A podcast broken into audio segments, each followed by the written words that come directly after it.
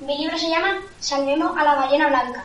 Bueno, este libro se trata de que un día de verano el extinto planeó hacer unas vacaciones con Patty, que era una mujer que a él le encantaba, con su sobrina y su, y su sobrino Benjamín.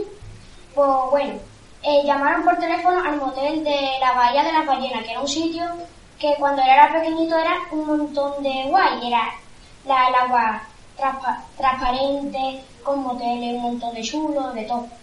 Pues bueno, llamaron y, eh, y había un hombre que era, que era, tenía la voz horrorosa.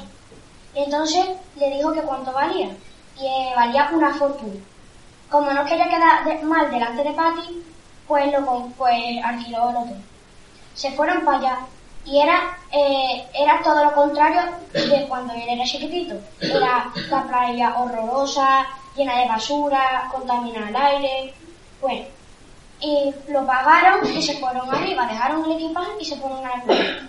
Que encima de todo, para entrar a la playa tenía que pagar, hasta como no tenía tanto dinero anónimo, pues le dio la cartera. Pues bueno, al pobrecito le pasaba de todo porque una, una, las tres, unas tres le hicieron firmar como mi autógrafo a su amiga, eh, se lo llevó una ola, volvieron las tres visitas y le hicieron un foto desnudo, bueno, le pasó de todo. Entonces, cuando se fue al crucero, o sea, al barco para ver, la, para ver las ballenas y todo eso, pues él quería declararse con Patty, porque ese era su, por, por, así decirlo, su objetivo.